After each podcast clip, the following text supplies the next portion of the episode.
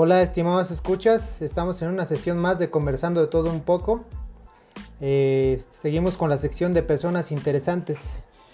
En esta ocasión tenemos la fortuna de contar con un buen amigo, el que va a estar aquí en, este, en esta charla. Él se llama José García. Y pues bueno, a lo largo de esta charla vamos a estar viendo por qué es una persona interesante y, y se van a dar cuenta que tengo razón. ¿Cómo estás, José? Muy bien, ¿y usted? ¿Cómo Muy se bien. encuentra? Oye, ¿de dónde eres, José? Soy de Tampico, Tamaulipas, México. Nací en una colonia que se llama, conocida como la Isla del Encanto, no tiene nada del encanto. Conocida como Morelos, la colonia Morelos, bien famosa. Tampico, Tamaulipas. Tamaulipas. ¿Y cuánto tiempo viviste allá? Viví casi, viví de lo de que nací a los 5 años, a los 6 digo. Luego de los 6 me fui a un rancho y luego regresé a Tampico a los 10 años. Si no me los 10 equivoco. años. 10 años. ¿Y cuándo te viniste por acá, para San Luis? A la San Luis me vine a- hace 5 años ya. Tengo aquí en San Luis. Cinco años. 5 años. ¿Y no extrañas Tampico? Sí y no. ¿Por qué? Porque en Tampico se quedaban mis amigos, es lo que extraño. Mi familia no, pero mis amigos sí. Y no extraño porque yo en San Luis me siento turista. Ah, sí. Sí. San- eh, en San Luis me siento turista porque San Luis cada día me sorprende con los paisajes y todo lo que tiene. ¿Y eso que todavía no conoces bien, eh? ¿Ya No conoces la conozco. Huasteca? Sí, ¿La zona media? la zona media, ¿no? ¿Real de 14? Eh, sí, Está- eh, el estado de San Luis, su parte bonita es este, los municipios, la zona media, la Huasteca. La capital no, no sé, es una capital como cualquier otra. Pero sí, San Luis este, está bonito, pero en los municipios, yo tampoco soy de aquí, yo también soy este, extranjero de otro estado. Y cuéntanos un poquito de tu infancia. de mi infancia. Ajá. Eh, pues no se las quiero hacer muy triste de que, ah, llorona. Pero tuve una infancia muy difícil. Eh, mi mamá padecía de leucemia. Para los que no saben, cáncer en la sangre. Eh, falleció cuando yo tenía casi 6 años. Iba a cumplir 6 años yo. Falleció. De ahí pasé una etapa muy difícil. Tanto como en problemas psicológicos como en problemas familiares. Porque esto, si una, una familia lo está escuchando, me va a decir, no es cierto, pinche mentiroso, pero si era cierto. Eh, mi abuela y mi abuelo me decían, tú eres el culpable de que tu mamá haya muerto. Y, y haga de cuenta que siempre crecí con eso y andaba de casa en casa. Ujú. O sea, no- mi abuela no me quería y me mandaban, mi papá me llevaba a la casa de un, de un tío. Y luego no me querían y casa de otro tío. Entonces llegó un punto en donde mi papá, por medios económicos, perdió mucho él.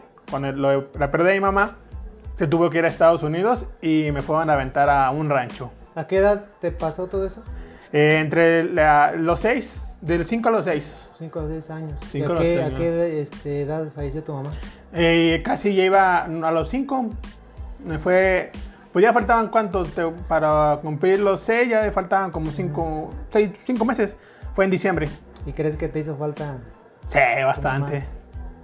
Pero Bastante. entonces viviste con tu abuelo. Sí, viví con mis abuelos y andaba de casa en casa. ¿Y cómo te trataban?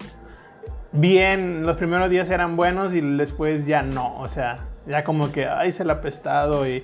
y Como, como dice el dicho, este, el muerto y el arrimado los tres días apesta. Sí, sí. Y a mí lo que más me dolía, y hasta la fecha como que sí me sigo como que pesando un poco, era de que a mis hermanos bien y yo no. O sea, mis hermanos sí los recibían bien y a mí no. Un ejemplo que puedo poner es de que si, si hacían de comer carne, todos comían carne y yo puros frijoles. Puros frijoles. Puros frijoles, o sea, frijoles y... que y- te apartaban. me apartaban, o sea, yo tenía que ganarme un plato de comida. Y les agradezco porque gracias a Dios soy bien trabajador y sé que el plato de comida no llega solo a la mesa. Oye, ¿y, y crees que nos puedas contar una anécdota que tiene que ver que, que te hacían limpiar o que, que algo que tiene que ver con popó? Sí. ¿O crees que sea muy fuerte? ¿No? A lo mejor ya la han escuchado mis oyentes o no sé si se le haya dicho. Ese día yo me hice de... Ah, se la voy a resumir. Ese día no sé qué problema hubo. ¿Qué edad tenías? Tenía tenía seis años. Ajá. Seis años, niño de 6 años. niña de seis años. Había un primo, este Manuel, Manuel digo Manuel. Eh, no sé por qué me hacía muchas maldades, él y su hermano, Salomón, si no me equivoco. Y, y da de cuenta que eso yo me andaba en el baño y cerraron la puerta. Y estaban adentro en el baño. Y, y ahí fue donde yo me hice del baño. Y viene mi abuela con, y yo estaba en el lavadero bien temblando de miedo. Y viene mi abuela y agarra el pañal. Pero antes de que supiera que yo me había cagado, Ujú. fueron y le dijeron ¿Qué había sido tú? que yo me había hecho del baño en la ropa. Agarraron, agarró el calzón cagado, la cagado, y me nos trajo en la cara. ¿En serio? Sí, esa me nos trajo en la cara. O sea, y nunca se me va a olvidar. O sea, puedo ir con mil psicólogos y nunca se me va a olvidar. Y es algo que hasta la fecha como que no... Perdono, pero no olvido. O sea... ¿Y todavía vive tu abuela? Sí, todavía vive, todavía vive. O sea, Pero ya no la visitas. no. No, nada de comunicación con ellos. Entonces, digamos que tuviste una infancia dura. Sí. Una infancia dura. eh, así muchos van a decir, no, no mames, me estoy haciendo puras mamadas. Pero, o sea, sí es dura. O sea, yo sí te puedo decir lo que es levantarte y tener que barrer toda la casa, limpiar los trastes. Limpiar, aparte los trastes del negocio de mi abuela de comida. Para ganarte un plato de frijoles. Y tú mirabas que todos comían antes que tú. Y comían chilaquiles, comían, no sé. Entonces eras eh, como un ceniciento. algo así, algo así. Y yo me acuerdo que siempre acababa de comer y yo me iba a sentar a un sillón de madera. Y en ese sillón yo me ponía a imaginar de que dijo, voy a ser chef y voy a comer un chingo. Voy a comer un chingo, lo que no como ahorita. Y luego ya me estaban, José, a comer. Y ya me iba a comer y, y era como de que todos, ya, ya nomás estaba yo en la mesa comiendo solo. Y ya eran puros frijoles con tortillas. O, o un huevo ahí mal hecho. y lo comía. ¿Y qué, de- qué pensaban o qué decían de ti tu familia? Eh, ¿Te veían como el apestado? el apestado siempre me dijeron que no tenía futuro. ¿Te decían eso? Sí, o sea, sí. Y ¿Tú lo creíste un tiempo? Sí. O sea, sí lo creí porque pues eres un niño de 7 a 8 años en donde que te echan la culpa. Lo que nunca voy a olvidar de un tío que me dice, la gente gorda como tú no se ve bien en la sociedad y no triunfa en la sociedad. Me lo dijo y, y ya de cuenta que ese día yo me quería matar. Porque dice, entonces a qué nací. Y dice, ¿por qué me tratan así? Y dice, ¿por qué? ¿Y hasta qué edad tuviste esa creencia en tu mente? como hasta los 16 16 años. años. ¿Y qué fue lo que cambió? Cambió de que se podría decir que tuvo un encuentro con Dios. ¿Cómo fue? Eh, ahí fue un encuentro con Dios. Yo andaba en unos problemas. Y ese día era una madrugada. Y mágicamente no sé por qué estaban abiertas las puertas de la iglesia. Me metí. Y ahí me quedé en el confesionario. Y eso fue lo que me hizo como que decir, ¿sabes qué? Está mal lo que estás haciendo. Ya bájale. Y tú no eres la basura que la gente te ajá. puso desde pequeño que eras. Digamos que fue como un llamado, Un llamado a Dios que hasta parece como increíble. increíble. O sea, muchos que no me creen. Ah, estás diciendo mentiras, güey. Dios no se manifiesta de esa manera. Pero yo no soy muy, yo no soy muy creyente a religiones.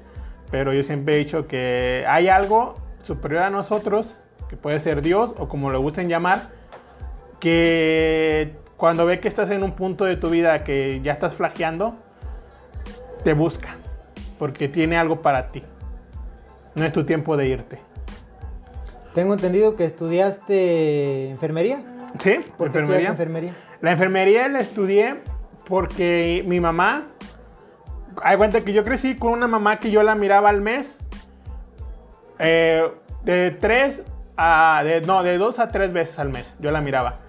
Y ¿Por haga de cuenta, porque ella se la pasaba internada en el hospital. Ah, por eso la veías poco. La miraba poco. Entonces yo me acuerdo que yo, mi mamá me decía, no, tú vas a estudiar enfermería para que me veas todos los días en el hospital. Me decía. Y mi papá también, no, tú estudias enfermería. Y porque mis otros hermanos no, también les decían lo mismo, pero mis otros hermanos se fueron por el camino de la ingeniería. Yo no. ¿Son ingenieros tus hermanos? Sí, son ¿Cuántos ingenieros. hermanos tienes? Tengo dos, eh, Daniel y Juan.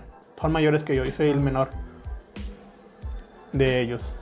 Y no, no lo harían así como también de que estudiaras enfermería para que ayudaras a gente como tu mamá que estaba en una condición pues mala cuando estuvo enferma y verlo así de una manera de que pues vas a ayudar a gente como, como yo Yo digo que sí.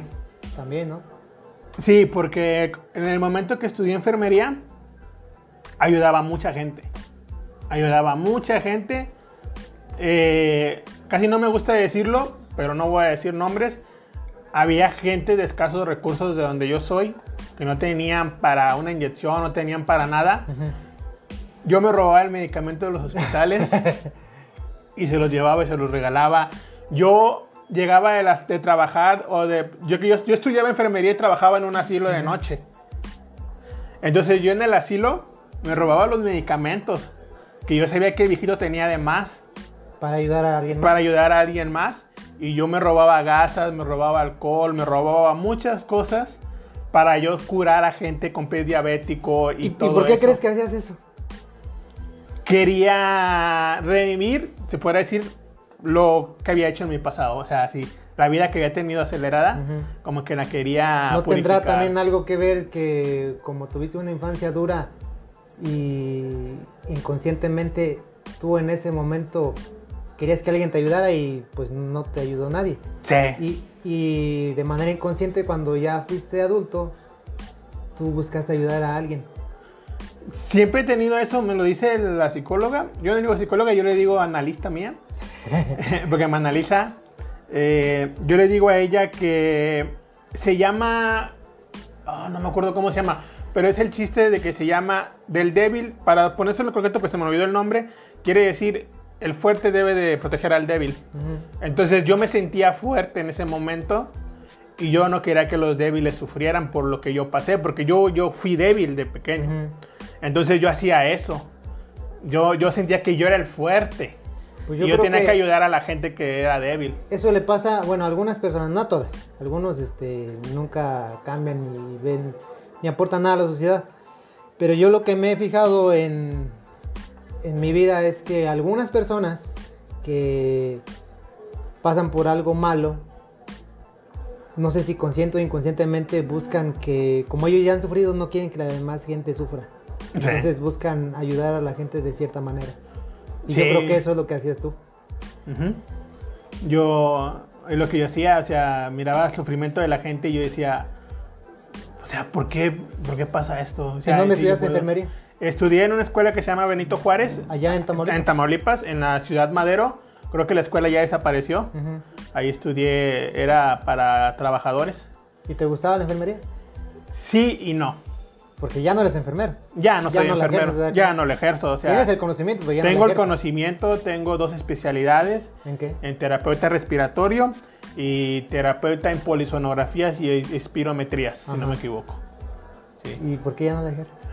Porque me sentía vacío. ¿No te gustaba? No, hay, hay una razón que la dejé Ajá. y ese fue el motivo de que yo me sentía vacío. O sea, yo podía ganar mucho dinero porque ganaba muy bien, ganaba mucho dinero como enfermero y me iba bien. O sea, de, de ser pobre, no tener nada, a que un día te contrate una empresa casi mundial, que es. Infra, y te ponga casa, departamento y te traiga viajando por toda la República, es bien chingón y ganaba mucho dinero. Pero me sentía vacío. La gota que derramó el vaso, lo voy a decir, eh, es exclusiva, nunca lo he dicho, o sea, nadie sabe. Yo le menté la madre al director de Pemex. Yo trabajaba en Reynosa, era mi, como que mi central. El director de Pemex yo le menté la madre. Le dije que era un hijo de su puta madre. Porque teníamos un paciente en, tu- en terapia intensiva. Ajá. Eh, tuvo un fallo, no me acuerdo muy bien, pero creo que era por EPOP, pero ya era muy, muy, muy grave. Ya los abiolos ya estaban muy tapados, si no me equivoco, por tanto fumar. Yo toda esa semana me había esmerado por salvarlo, darle una esperanza de vida, Dale mantenimiento. de- darle al mantenimiento a de él, porque su- yo miraba el sufrimiento de su familia. Y, y- y yo me cogí en él, no de que coger, o sea, me encogí en, en la manera de que yo me miraba en él, porque yo miraba un niño de 7 años Con su mamá de cáncer. con su mamá. Sí. Y el niño estaba cuida- iba con su mamá a ver a su papá al hospital. Y yo me esmeré, entonces yo decía, podemos hacer algo. Hay una manera. Pero yo dije, el, si lo logramos que salga de esto, yo sí le voy a decir, no seas hijo de puta, te salvamos la vida, ya no vuelvas a fumar, ya bájala tu pedo. Entonces, a- antes de distraerme a todo eso, el- para no ser tan larga la historia, yo me había esmerado toda una semana.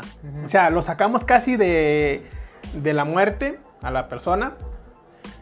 Y viene el director de Pemex y le quita, no me acuerdo del nombre del director. No, ni lo digas. Bueno, Hazle como yo, que no voy a decir su nombre. Sí, ah, bueno. Entonces, digamos, viene el director y le quita el, el- era el único ventilador que había. Y los ventiladores, yo, los, yo, yo era encargado del área de ventilación. O sea, de cuenta que yo tenía que pedir ventiladores a Infra, porque yo era como un stand-by para Ajá. PM. O sea, yo, a mí Infra me prestaba con tal de que consumieran ventiladores. Sí. Y yo me acuerdo que ese día, va bien, yo me fui a, dormir a mi casa, regreso y veo que están embalsamando, si no me equivoco, o amortijando Am- Amortajando. amortajando a, a la persona que yo cuidé toda la semana y me dicen, es que el director de Pemex le quitó el ventilador porque su sobrino llegó porque chocó por andar pedo y el chavo chocó por andar borracho y salió volando del, del parabrisas Ajá. como a 3 metros de distancia.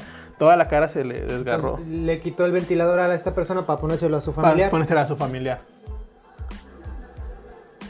Y eso fue lo que. Eso fue hizo- lo que la gota que ramó el vaso, se podría decir. Y yo sabía, me decían, hay, hay que, hay que preparar el ventilador, los parámetros. Me dice el, doc- el neumólogo, si no me equivoco, el neumólogo, es que están los parámetros, güey. Hay que ponérselos ya. Hay que cambiarlos porque su respiración y su ventilación va, a- va a necesitar ventilación mecánica, ya Ujú. artificial, ya no necesita la normal. Y yo les digo, no, güey, yo no se lo voy a poner. Porque es un hijo de puta. Dejó morir a una persona que me había costado retenerla viva una semana y ya iba a salir de ese problema. Y, y no creo que sea el único caso. No, hay caso muchos, Lo, lo estoy hay platicando muchos. porque tú te diste cuenta. Sí, yo me y di porque cuenta. estamos aquí. Sí. Pero no creo que sea el único caso que se dé en los hospitales. No, y yo voy, bien enojado, y abro la puerta. Me dice, ¿qué quieres? Le usted es un hijo de su puta madre. ¿Por qué le quitó? ¿Usted cree que.? Así le dijiste. Sí, o sea, yo estaba bien enojado. El problema que tengo ya es cuando me enojo ya no mido mis palabras. Y como yo sé que a la gente le molesta que le meten la madre, siempre lo hago para hacerlos enojar. Y ya me acuerdo que le dije todo lo que, todo lo que decía y le dije, su sobrino es una persona que no, no es productiva para la sociedad. Y usted le quitó un ventilador. Él podía esperar, él a él le podíamos poner un Trilogy 2000, si no me equivoco. Es un ventilador más pequeño, pero tiene la misma función que el grande. La única diferencia que a- a- le teníamos que hacer una trascocomía Ajá. para poder conectar el Trilogy. Pero él no quiso que le hicieran trascocomía. Ah, no. No quiso. Y ahí fue cuando yo exploté y se lo dije. Yo creo que eh, como te veías reflejado a ti de niño en ese caso y que veías a la gente sufrir, fue lo que fue lo que disparó tu, tu furia y tu coraje. Y por eso ese caso fue tan... Porque veo que lo platicas como si lo estuvieras viviendo otra Sí, vez. es que me da coraje. un chingo de coraje, me da un chingo de coraje. Y ya de cuenta que de ahí que después de que le menté la madre salí de su puerta como a los 30 minutos que yo estaba haciendo el inventario de mis ventiladores porque Ujú. yo dije yo no le voy a poner el ventilador. Traigan- Yo era el único terapeuta del turno en ese momento. Yo dije yo no se lo voy a poner por esto. Y me hablaron, llegó un, llegó un terapeuta que yo estaba capacitando, pero él estaba en, en la- en- en infra, estaba como, se puede decir, ese era el terapeuta que se encargaba de llevar ventiladores a domicilios y, lleva- y llevar los polisonografías, pirometrías a domicilio. Llegó él y me dice, José, que te vayas para la oficina, pero me dejas las llaves del carro, porque infra me daba carro. Y yo, sí, güey, no hay pedo. Pero saca las cosas de- del carro que traigas. Le digo, no, nomás traigo mi, mi ropa, güey, Ah. y mis cosas, no hay pedo, güey. Me corrieron. No sé, güey, o sea, te hablan, güey. Y llegué a la oficina en taxi. Luego, ¿qué pasó? Me dice, ¿por qué lo hiciste, güey? Luego, ¿por qué? Ibas para jefe de zona, en zona norte. Todo lo que ibas de Tamaulipas, Monterrey y así. Luego, ¿qué, güey? Luego, no, chile yo ya estoy hasta la madre, güey. Luego, yo ya estoy hasta la madre, güey. Yo si sigo aquí voy a terminar loco, güey. Córreme, güey. Si no me quieres dar ni un peso de liquidación, bien, güey, no hay falla. Yo le dije, pero córreme, güey. O sea, yo no tengo ningún problema contigo ni con nadie. Luego, el problema fue con él, güey, por lo que hizo. Está mal, güey. Me dice, me, se me hicieron firmar una hoja de confidencialidad que yo no podía hablar sobre eso. Ay, te me, me vale verga. te ya lo digo. Ya pasaron casi como ocho años de eso, o más. Y no creo que tenga un sustento legal, ¿eh? No, no, no creo que lo tenga. Y si lo ¿Te corrieron? Me corrieron. ¿Extraña la enfermería? No. No. Ahí yo ya estaba estudiando cocina en, en Es, línea. es a lo que iba. Aparte de enfermería, también estudiaste Cocina. cocina. Lo estudiaba en línea. ¿Y eso dónde? eh, ¿Fue allá ahí mismo en Tamaulipas? Eh, sí, ¿O aquí en an- fue en Tamaulipas, pero se puede decir que era en línea porque andaba de estado en estado. Se puede decir como que hoy me toca en Reynosa, pero oye, tienes que dar un curso al, al- al Hospital Popular de tal estado y tienes que irte hoy. y Te vas a aventar 15 días allá. ¿Y si se puede aprender cocina en línea? No necesariamente tiene Nah. que estar uno ahí. No, no. A mí se me facilitaba porque desde, desde antes trabajaba en una cocina. Mi abuela tenía una senaduría y yo le ayudaba a picar, le ayudaba a hacer cosas. Pero eso lo estudiaste ya por, por tu cuenta, porque Sí. te gustaba la me, cocina. me gustaba, o sea, desde niño me gustaba la cocina, pero a mí una vez me dijeron, me dijo un, un tío, también un tío me dijo, si estás gordo y estudias cocina te vas a volver un marrano. Y, y yo decía, y, y otra vez me patearon el ego. Hasta sí, el lo que te iba a decir, sea, otra vez, este, otra vez, poniéndote este, condiciones, Condiciones. para tu vida y tu personalidad, personalidad. como diciendo que no eres para esto. No, sí, exactamente, o sea, pero yo ya de grande fue como que si estudiar. La cocina sí me facilitaba, porque yo trabajaba, trabajé en un- a- vendiendo hamburguesas, trabajé en una fonda económica, trabajé en restaurantes, todavía no estudiaba. Yo trabajaba en cocinas para poder pagar mi estudio de enfermería. Bueno, eh, en un tiempo, después ya, Ajá. cuando ya pasé al segundo grado de enfermería, ya me, en la misma escuela me consiguió un trabajo en un asilo. Pero la cocina sí te gusta, Sí, o sea, sí me gusta. eso sigues haciéndolo. Eh, de repente, cuando tengo banquetes o tengo así pedidos grandes, sí lo hago. Ahorita como que ya me salió un poquito de, la cocina porque me estoy dedicando a lo que realmente me apasiona. ¿va? Es a lo que iba. ¿Y cuál era tu sueño desde entonces? Mi sueño desde entonces siempre había sido ser famoso y cantante. Desde ni- o sea, fue la música fue una ayuda para pasar toda la etapa de sufrimiento de niño de mi mamá y todo eso, porque yo me refugiaba en la música. ¿Cómo te refugiabas en la música? O sea, yo tenía un problema. niño. Yo me ponía los Godman. Ajá. A mitad me cansaban los Godman. Yo me ponía los Godman y me ponía a cantar los corridos, los grupos norteños, todo eso. Todavía no había, todavía no había rap en ese No. entonces, o el pop. Entonces yo cantaba como si fuera famoso. ¿En, yo- tu, en tu casa? En, mi- en- en el patio, Ajá. en el patio si nadie me miraba. Había un baño. El baño era de Carlitos, un tío que ya falleció, ya muy grande. Pero él también tuvo algo que ver en, en ese aspecto. Porque a Carlitos le traían mi tío Mundo, que es para descanse, y mi tía Elba, que todavía sigue viva, un saludo si le van a escuchar esto. eh, ellos le traían a Carlitos una guitarra. Porque a Carlitos le, le gustaba mucho cantar. Entonces yo me agarraba con Carlitos a tocar la guitarra. No sabía ni tocarla, güey.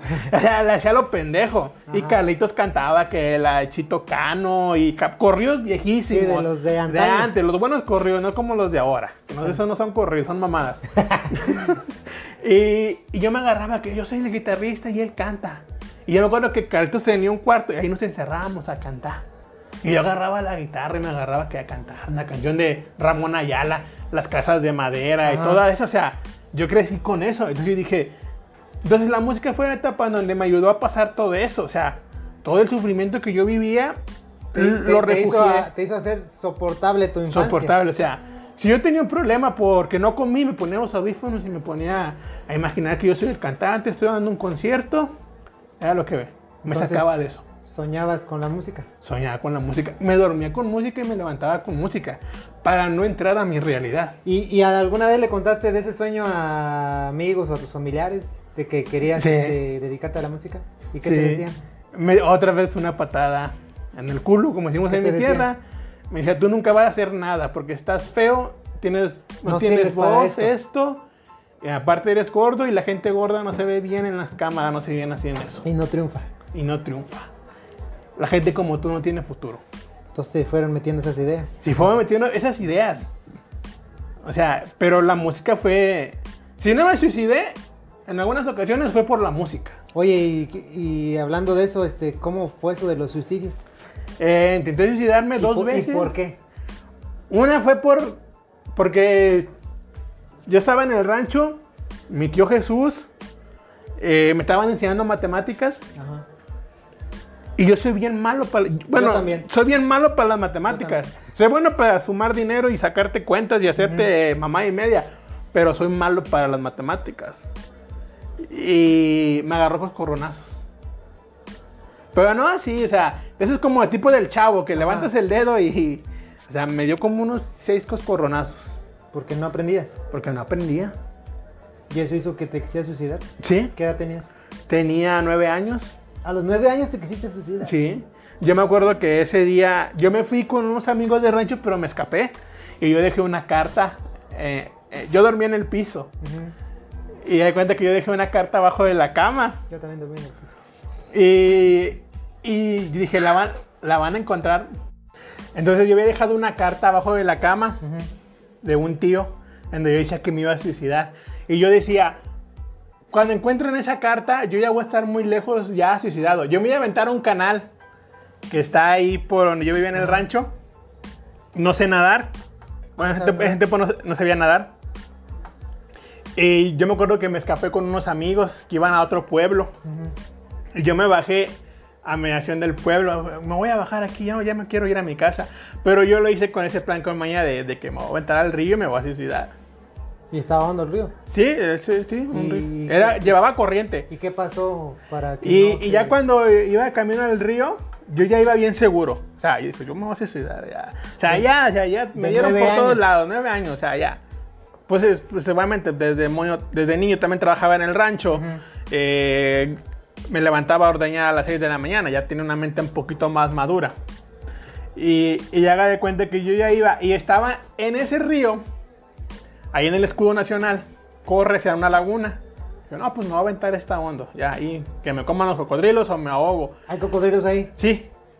Y ya de cuenta que hay una casa de un borrachito, Chimino, no sé si todavía siga vivo. Eh, él no lo va a escuchar. pues, o sea. y esa casa estaba como embrujada y todo el mundo tenía miedo a esa casa. Y cuando yo estaba ahí a punto de aventarme, Chimino me dice, ¿qué haces, gordo? Gordo, ¿qué haces? Y yo le dije, no, pues no te importa, güey. Y me agarra y me dice, véngase para acá, hijo de su puta madre. Y dice, échese un trago de tequila. Pero del más corriente, o sea, no crees que del bueno. Del o sea, panalito. del panalito, o sea. eh, ¿Qué trae? Y yo le dije, pues es que yo me quiero suicidar porque mi tío Jesús me agarró con coronazos. Y me dice, Por no aprender matemáticas. por no aprender matemáticas. Y le digo, pues yo, me, me dice él, estás muy joven. Si no aprendes, no pasa nada, vas a terminar como yo nada más. La vida es bonita. No la necesitas perder como yo. Y me llevó a la casa. Pero ¿Me fí- llevó? Pero fíjese eh, en su... ¿Cómo, cómo era? ¿Podrías describir a... ¿Cómo se llama? ¿Chimino? Así es que no, no sabía su nombre, se llama Chimino. Pero, pero, ¿Podrías describir a Chimino? Chimino. Haz de cuenta que una persona barbona que no se baña, mugroso, con uñas largas. Indigente. Indigente, indigente. Pero siempre tomando pelo largo, un indigente, así, para no. Y en su... En su condición, que estaba Chimino, Chimino. así como lo está describiendo, tenía sabiduría y sapiencia de... Te dijo, no quiero que termines como yo. Sí. O sea, y yo nunca se lo agradecí, creo que ya se murió, o sea. Y nunca pues. se, lo, se lo agra- se lo agradecí, o sea. Se lo estamos agradeciendo con eso que estamos Sí. este, grabando. Por él no estuviera aquí. ¿Y la segunda vez? La segunda vez ya fue ya, ya de grande. Fue de que fue por una mujer. Las, después de esas, Ujú. ya fueron por mujeres. ¿Ya qué edad fue eso? Eh, ya fue a los 20.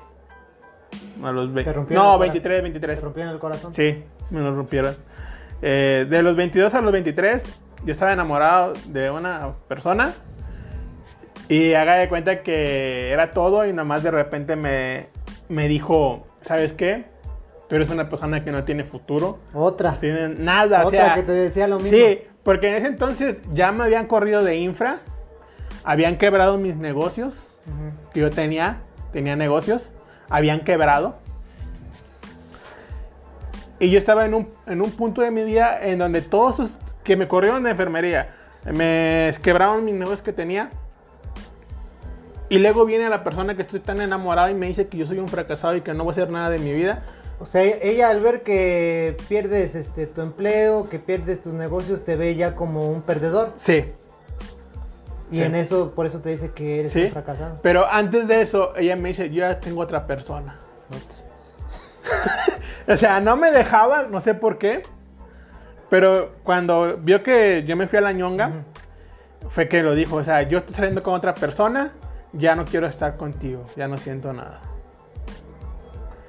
¿Y Y ahí fue, me aventé casi dos, de dos a tres años fue en borracheras.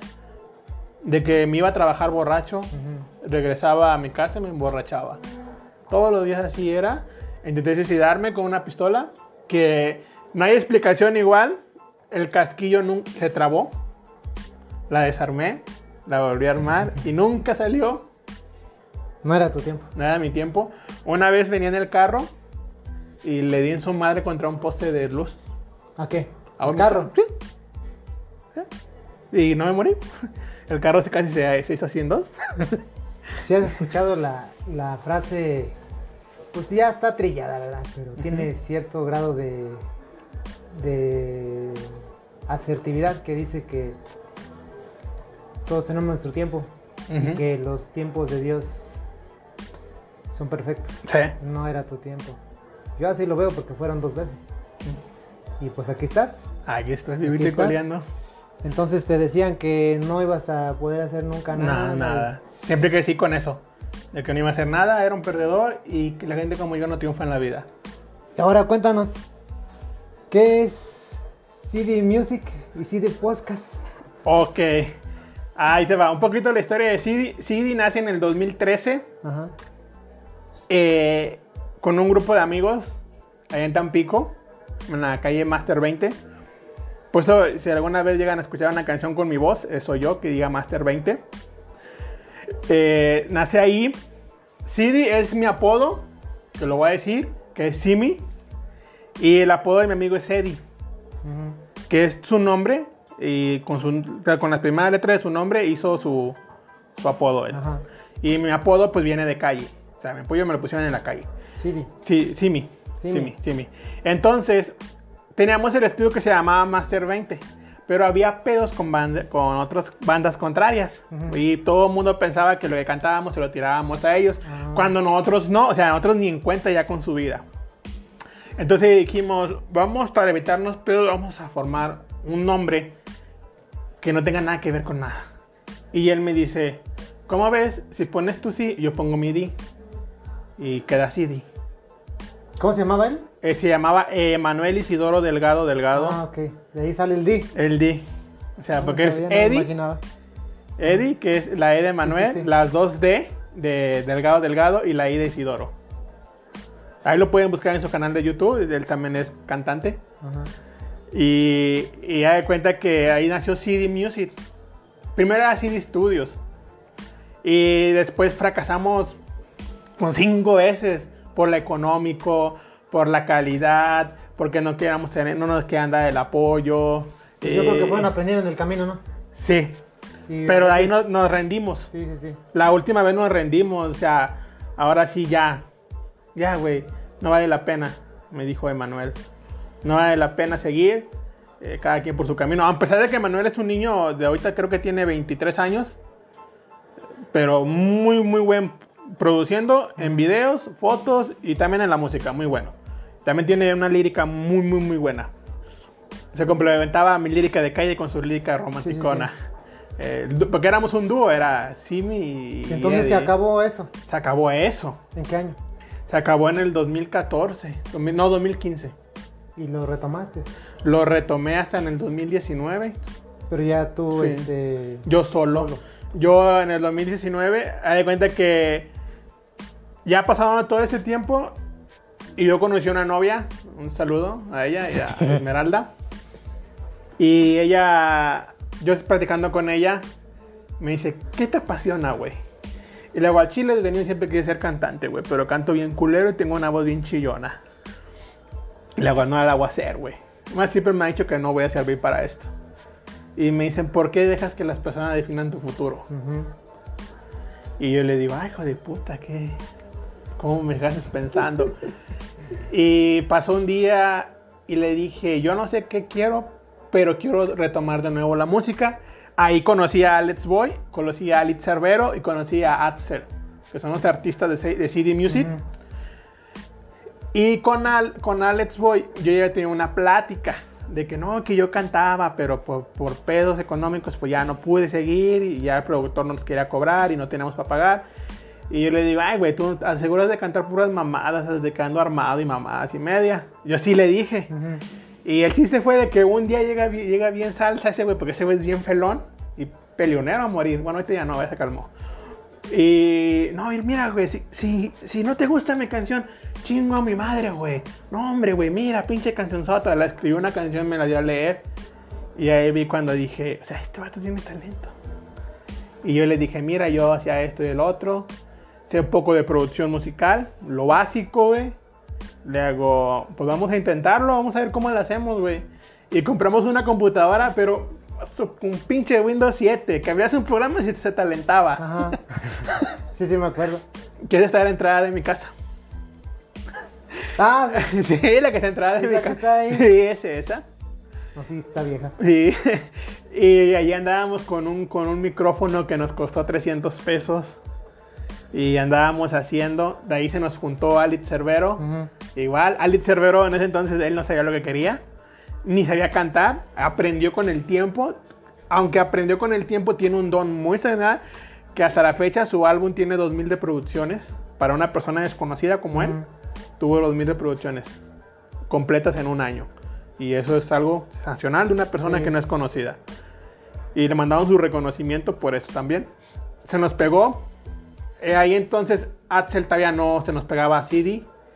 Y ahí fue cuando lo armamos como JA Producciones. Mi J de José y la de Alexis y la de, de, Al- de Alejandro, que era Alex Cervero.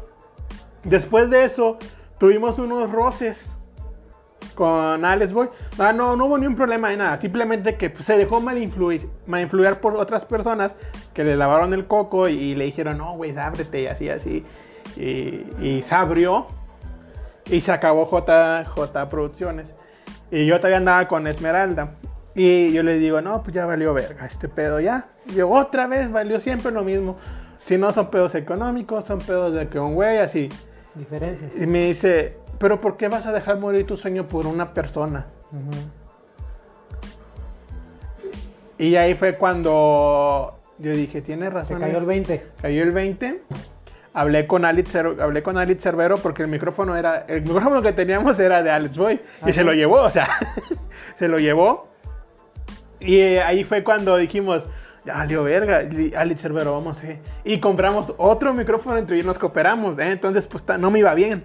¿Cuántos Tenía micrófonos muchas- tienes ahorita? Oh, ya tengo como unos seis, ¿Y qué diferencia? seis profesionales, semi- seis profesionales y tengo uno que es profesional ya así full, o sea, profesional, calidad. Ya, Des- Después de que 4K, los dejó sin Después de que nos dejó sin micrófono, La diferencia. la diferencia. Y, y haga de cuenta que así fue, me metía y dijimos, vamos a poner un nombre a este estudio. Y estábamos pensando en el nombre, en lo que nos llegaba el micrófono, pero lo compramos en Mercado Libre. Ujú. Y no pensábamos en el nombre. Y, y- y ya teníamos un canal que se llama Secta del Puer. A ese canal ya le quitamos muchos videos y mucha música. Pero hay ciertos videos. Y ella me dice, hay una canción que se llama ¿Cómo llegar a ti? Tú la cantas. Y yo, yo, ah, sí. Pero ¿por qué la entrada dice CD? Le dije, ah, es que así se llamaba el estudio. Ponle así. Y yo de que, pues que me equivoco, o sea, le puedo retomar esto. Hablo con Manuel, le digo, y hablé con Manuel, ¿sabes qué? güey? Voy a tomar, ¿puedo usar el nombre de CD?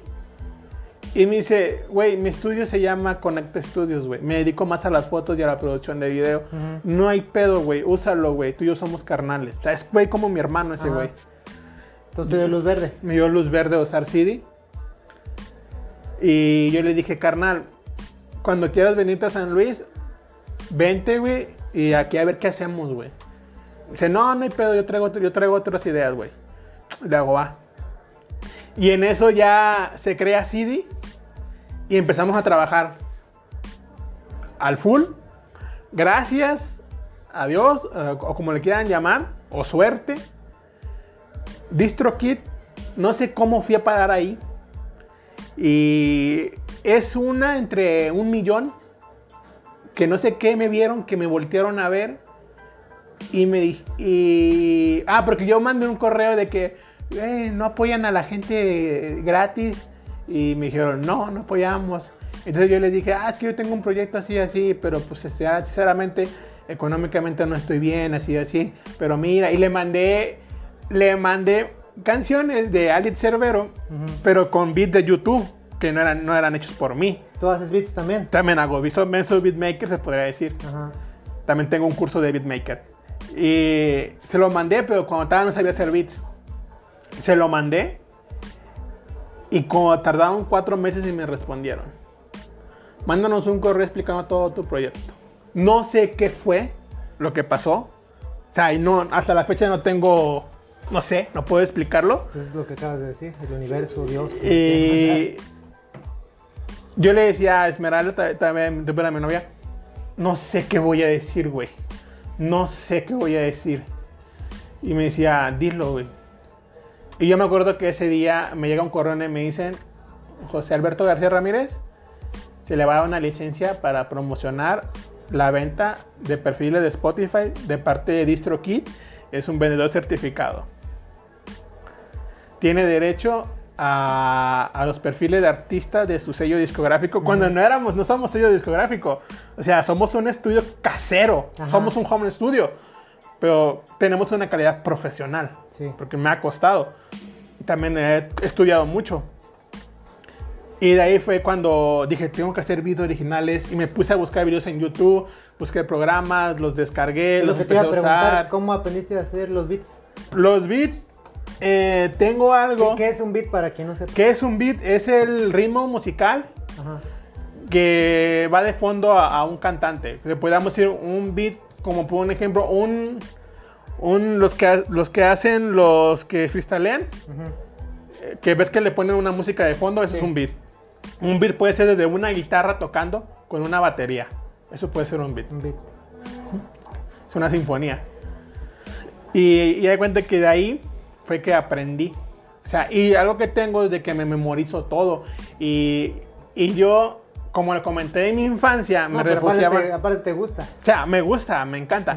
Y como lo comenté en mi infancia, que para no vivir mi realidad, me refugiaba en la música, fue cuando mi realidad la refugiaba en la música, pero en mi mente creando sonidos. Y ta la la la la la la la. Y así me fui yendo los ruidos que hacía la gente en la cocina, que la gente se quejaba de que ay, qué pinche patrón no me pagó, que esto, todo eso lo reflejaban en ritmos en mi cabeza, Ajá. los empezaba yo a taralear, la, la, la, mi patrón no me pagó, no, no, no, no, no, así, un ejemplo. Y llegaba a, a- a la aplicación que puede ser FL Studios, el LMS, un montón de ahí para hacer beats, y ahí los plasmaba. Me ¿Te fijas- agarraba. ¿Te fijas como el niño que se refugiaba en la música para escapar de sus problemas y ahora el adulto que se refugia la música y, y hace lo que le gusta? Sí. Sí. Yo pues siempre le digo, son mi inspiración. O sea, la inspiración mía viene desde un hola, ¿cómo estás? Eh, que estoy enojado porque me engañó mi vieja. Tengo como dos, tres beats que los hice porque. Es difícil, eh, yo, o yo he intentado así componer una canción y no, sí, no, no cualquiera la puede componer, tiene su chiste. No Sí, es o sea, sencillo. Y, y ahí fue como que ya salió CD en el 2000. De do- eh, a principios de 2020, en marzo, 20 de marzo, no me equivoco, lanzo mi primer álbum, álbum musical, no como cantante, sino como productor musical, ya con el sello de, CD Music, respaldado por DistroKid. eh, lanzo ese álbum que, que formé con Alit Cervero. Nos aventamos un año haciendo ese álbum. Entre pleitos, quejas, de que no me gustó el beat, no estás cantando bien, esa letra no me gusta, a mí no me vengas a decir lo que tengo que escribir en mis canciones. Los detalles. o sea, detalles que te van haciendo que madures musicalmente, tanto como el artista como el productor. Y lo lanzamos. Ahí fue cuando yo dije, ya chingué. De hoy en adelante tengo que creérmela, porque si no me la creo, no voy a hacer lo que mi familia me dijo. Yo creo que eso es muy importante, ¿no? Creértela. creérmela. Y desde ese día me la creo. O sea, me la creo todo, o sea, todo, o sea, todo. Pues es que si uno no cree en sí mismo, pues ¿quién va a creer? Yo creo que ese es un- uno de los pasos más importantes de... Primero tienes que creer en ti mismo. Creer en ti como persona, como profesional, como lo que sea, pero primero uno. Sí. Y, y si tú crees en ti mismo, reflejas eso en la gente. Sí. Y la gente empieza a creer también. Y cree en ti y, y agarra más confianza en ellos. Yo siempre le digo a todos, a los que van a, a, a la casa o al estudio, como le quieran. Muchos le dicen estudio, yo le digo mi casa. eh, dicen, güey, das confianza. Motivas. Le digo, no, yo no motivo, güey. O sea, yo sí te digo, cantas bien culero. Pero no te lo digo para que te enojes, te lo digo para que mejores. Es que a veces es necesario. A veces es necesario que, que le llame la atención a la gente porque, pues, no todos aprendemos igual y a veces Sí. es necesario que lo corrijas. Y, y yo cuando veo que la persona va a grabar y me paga, yo cobro por las grabaciones en ocasiones, yo sí y veo que la persona no le mete entusiasmo, le digo, carnal, ¿en verdad te gusta cantar? Estás perdiendo 300 pesos. ¿Te gusta? Si me dices que no, no hay pedo, te doy tu dinero, güey. Pero realmente lo haces porque lo amas o lo haces por entrar a una moda. Hay vatos que me han dicho, lo hago por entrar a una moda, güey. O lo hago para que me voltee a ver la chica que me gusta. Y yo siempre les digo, si tú trabajas 24 horas en algo que no amas, nunca vas a lograr nada y no vas a ser feliz. De nada va a servir. Pues tú ya tienes la experiencia en eso. Sí. Le hago, yo hago esto porque me, me encanta. Amo la música, me ha ayudado en muchas cosas. Ujú. Lo hago, yo lo hago porque me encanta. Entonces, dime, te doy tu dinero, güey. Yo no me voy a hacer ni más pobre ni más rico por no dártelo, ¿va? Sí. Le hago, pero si realmente lo amas, hazlo con más ganas, güey. Vienes mañana y ya más ensayada, más preparada, con más ganas. Y hay muchos que se han enojado y me han mentado la madre, se han ¿Ah, ido sí? y les he dado su dinero, o sea, sin pedos. Y hay muchos que me dicen, gracias, güey, mañana voy a venir a grabarla y más chingón. Y llegan y la graban tres veces mejor de lo que la estaban grabando Es ahí. que a veces, a veces no es el día. Por ejemplo, bueno, no saben, pero yo tengo un perfil en Star Maker y cuando no sale, no sale, no sale, no sale y aunque quieras, y aunque no, tiene que ser el día, el día que tiene que ser que te salga bien. Es como. Es eso. sí, es cierto. Porque que sé, una- una cuenta- ahí estaba grabando. Vamos a aventar después de nueve años el remix de cómo llegar a ti. Una- mi primera canción que escribí. Que ¿Ah, se la sí? escribió una morra que me gustaba, pero me dejó porque me dijo que yo no tenía carro y no podía andar conmigo. Porque yo no Oh. tenía carro. Eh, Y, toda la, y la vas a toda- lanzar. Lo voy a lanzar el remix con Alex Boy, con Axel. Y ayer estaba grabando mi parte. No, que cómo llegar a ti. Y yo, no me queda, no me queda, no me queda, no me queda. Y dije, chingue su madre, apagué la computadora y me fui con la persona con la que estoy ahorita Ujú. a ver la tele. A las 2 de la mañana. Y dije, chingue su madre. Y apagué la computadora y me fui. Y dije, no lo voy a grabar hasta que yo me sienta Sí. a gusto de esa canción. Y todavía no la grabas. No, pero va a salir en diciembre. Es que a veces hay que, como una computadora, hay que reiniciarte. Sí. Entonces apágate y ya luego vuelves con nuevas ideas, con nueva energía y, y ahí es donde se dan las cosas. A lo mejor pienso que no queda porque siento que ya no siento lo que sentía en- cuando escribí esa canción. Puede ser. Entonces, ahorita que venía camino aquí, venía pensando, y si la reescribo, nomás tomo ciertas partes para que no se pierda esa, esencia. es- esa esencia y pongo partes nuevas.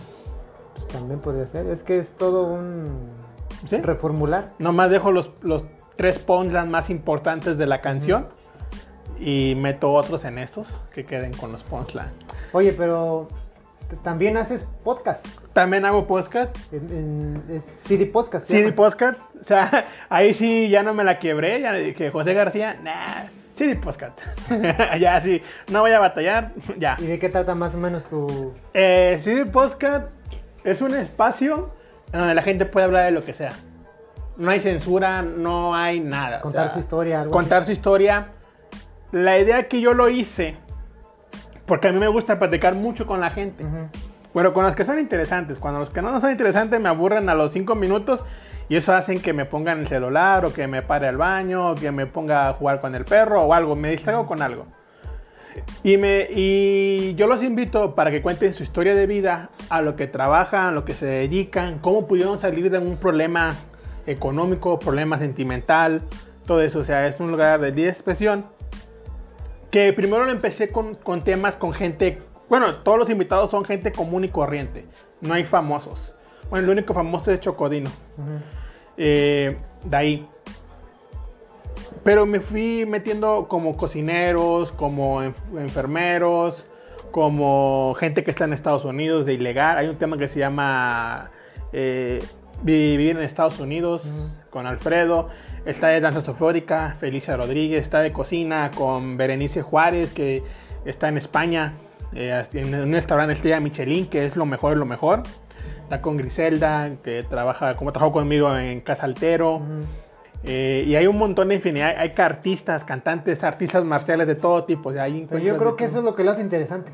Porque este, lo haces con gente, pues decirlo de alguna forma común, aunque no necesariamente es común. Pero como son gente que no es famosa, cuentan su historia real y su sentir. Y si lo hicieras con gente famosa, yo pienso que los famosos este, ya vienen este, actuados y ni dicen Sí. todo y dicen lo que conviene. Y, Y, y- y se detienen en ciertas palabras porque saben que si dicen algo la van a cagar y van a perder público. Sí, y la gente, digamos que no es famosa, pues se abre. Se abre totalmente y cuenta su historia como fue y como la vivieron. Es como cuando pasó lo de Colombia, eh, a Ernie Moreno, un amigo, compañero artista marcial y amigo, él me dice, está pasando esto de Colombia, ayúdanos a difundir. Y me conectó con una persona que estaba muy metida en las resistencias de, en Colombia. Y esa persona, desde que prendimos cámara, si hablé, fueron como unas tres veces.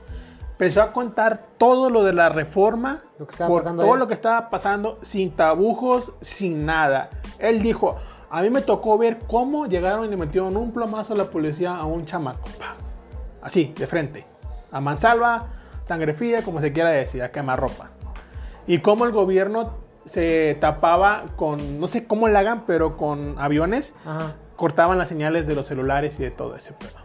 Ese podcast fue, creo que era uno de los más chidos que tengo. Y interesante porque se nos caía la señal cada 20 minutos.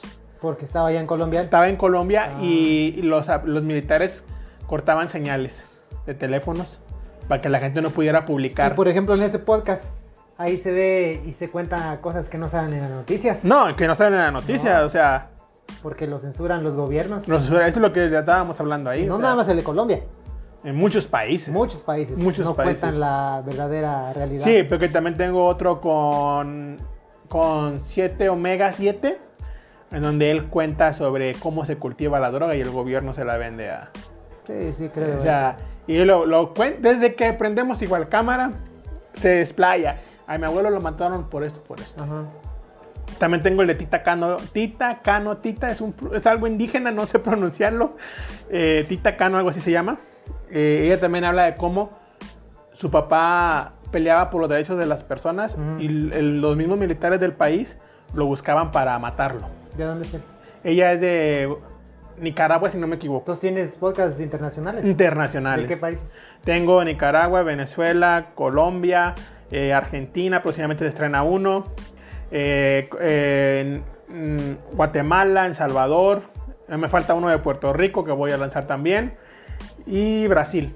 Brasil. Brasil. Entonces tienes el CD Music y CD Podcast. PD Podcast. ¿Y, ¿Y cómo te sientes ahora que realizaste tu sueño después de que te decían que no ibas a poder? Y Me que ahora ya lo estás viviendo. Me siento, ahorita estoy en un punto. Que ya tengo como una semana que estoy como en un, un peleo interno.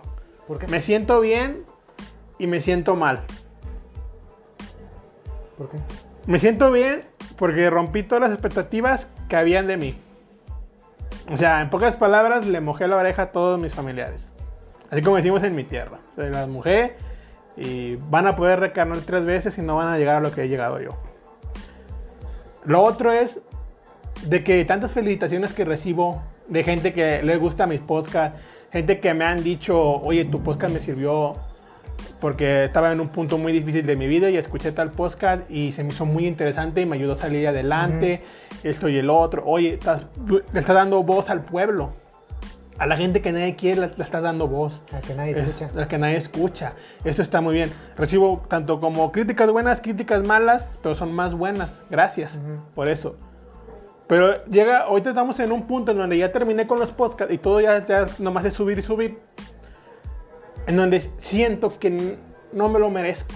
¿Por qué? No sé. ¿No será que te exiges demasiado? No, no me exijo. Simplemente que ya estoy en el punto en donde yo no puedo creer que casi 10.000 personas me escuchen. Pues eso de cierta manera es bueno, ¿no? Es Porque- bueno. Porque no pierdes el piso. no, no pierdo el piso. No me puedo creer eso, de que soy una persona reconocida. En tanto como en México hay 20 estados donde me escuchan. Y en el Y mundo... países. Y países. Países también. ¿En qué En países varios. te escuchan? En Estados Unidos, España, Alemania, que tuve una entrevista con un DJ de España hace, un- hace como tres meses, con DJ Ramón. España, Alemania, Francia, Senegal, Nicaragua, Venezuela, Argentina, Colombia, Perú y un montón así de países. Casi toda Latinoamérica me escuchan, nada más me falta Puerto Rico Puerto que me escuche. Puerto Rico. Y, después, después de todo lo que viviste, tu infancia, tu adolescencia difícil, este, todas tus frustraciones, tu, todo lo que pasó por tu vida. Y ahora que bueno, yo te veo, yo pienso que estás bien. No sé, tú como te sientes, yo veo que estás bien, estás haciendo lo que te gusta, lo que amas. Este, ¿cambiarías tu vida, todo lo que viviste? Sí, no. ¿Por qué? Sí, para tener una infancia normal. Yo no jugué con juguetes. Yo no miré tele. Ajá. O sea, mi infancia fue trabajar, trabajar. Sí, sí. El único día que podía ver tele era el domingo. Y eso, miraba tele porque mi abuelo la estaba mirando mi tío y no podía, tenía que ver lo que él miraba. Eso es sí y no. Porque sería un borrego, de como siempre he dicho, sería un borrego de la sociedad. Y te pregunto esto porque ¿no crees que todo lo que padeciste, todo lo que pasaste en tu infancia, adolescencia, la muerte de tu mamá, el rechazo de tu abuela, ¿no crees que aunque fue duro, te encaminó a lo que eres ahora? Sí. Yo siempre he dicho que si estoy ahora como soy, es por todo lo que viví. Y nunca lo voy a olvidar. O sea, ya hasta la fecha, no lo olvido. Nunca olvido de dónde vengo, de dónde salí. Hay una canción que, que voy a sacar para el álbum de Flendo, en donde yo digo, soy ba- hablo basura porque vengo de la basura, pero soy basura con flow. Eso está buena. Esa es donde yo digo, soy basura porque vengo, hablo basura porque vengo de la basura, pero soy basura con flow. Soy esas dos personas de 10 que dicen, yo voy a cambiar mi vida y me da a valer madre lo que diga la gente Pero la cambias. y la cambio. Yo soy una de, yo soy una de esas dos personas de entre 10 que quiero cambiar. Y hasta la fecha quiero cambiar Ujú. y ahorita quiero también que cambie la sociedad. Quiero Aportar algo. aportar algo, no a la sociedad, sino Ah, a la este, gente de barrio. Este, él no lo mencionó, pero parte de que es una persona interesante, aunque no lo menciona porque bueno es su es su decisión, pero José García eh, ayuda a la gente que lo necesita cada vez que puede, Sí, hace altruismo, pero él es como esas personas que ayudan pero no lo andan publicando, ni andan este, tomándose la foto ni nada, es parte también de, de ti. ¿Por qué lo haces? lo hago porque siento que si yo puedo, lo, debo de hacer. Tengo esa idea de que el fuerte debe, debe de proteger al débil. Y yo veo mucha gente débil y tengo que hacerlo. Si no me siento mal. ¿Y por qué lo necesita? Y lo necesito. No me siento bien. Y no me siento más persona por hacerlo. Al final del día no siento nada. por ayudar. Ayudo por ayudar. Sin esperar algo a sin cambio. esperar nada a cambio. Nunca espero nada. Y eso es lo más padre. No espero nada porque todo se te multiplica. No sé. No sé. O sea, a lo mejor muchos me van a decir, eh, pinche mamón, desde que haces podcast te va bien y todo este pedo. O sea, creo que lo poco que gano en los podcasts lo uso para invertirlo en CD y lo uso para ayudar a la gente. Si yo veo que alguien tiene talento, lo ayudo. Yo sé de qué manera lo ayudo. Apoyándolo con algo del espacio estudio, motivándolo o pagándole algo. Que yo sé que lo va a aprovechar. Pero no a todos. La persona tiene que llenar mi ojo. No ando por la vida regalando. Mucha gente a cree. a quien como que captas que se lo merece. merece. y que sí le va a echar ganas y, y a lo que yo le dé lo va a, a usar al 100%. Ahí es cuando hago eso. ¿Nos puedes este, compartir tus redes sociales o canales este, donde te puedan encontrar? Sí, eh, mi Facebook es José García, es mi Facebook personal y ahí me pueden contactar para cualquier cosa, consejos. En Instagram estoy como José eh, Cidi 9220. En Spotify estoy como CD Podcast en Google Podcast estoy como CD Podcast y en todas las plataformas de podcast estoy como CD Podcast. Y en Twitter estoy como José, José Gara 92. Casi no lo uso, a lo mejor ya muy pronto lo vamos a usar. ¿Algo que quieras, algún mensaje para la audiencia que nos esté escuchando? Pues de que un mensaje, como casi no me gusta dar consejos, pero yo siempre he un dicho mensaje, un mensaje. Un mensaje que si van a dedicarse a algo lo hagan con amor. Si no lo hacen con amor, no lo hagan. Tienen que hacer todo con amor y sin esperar nada a cambio. Y cuando logren su objetivo, no pierdan el piso. Que luchen por sus sueños. Luchen por sus sueños, como lo digo al final de cada podcast. Eh, encuentren su virtud, aprendan a vivir con su virtud y hagan que les paguen con su virtud. Y eso ya no va a ser trabajo. Excelente. Pues queridos escuchas, este fue el podcast con personas interesantes. Nos acompañó José García. Eh, gracias por haber estado con nosotros. Esperamos este, vernos próximamente. Por ahí dejo sus, redes sociales. Quien guste visitarlas, su canal de Spotify, su Facebook e Instagram. Ahí está, una persona interesante en conversando de todo un poco en la sección de personas interesantes. Muchas gracias por escuchar y como les digo siempre, gracias, saludos y cuídense.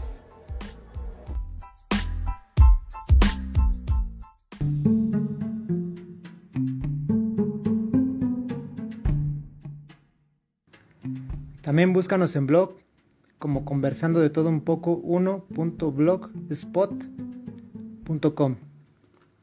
En YouTube como de todo un poco y en Spotify como conversando de todo un poco.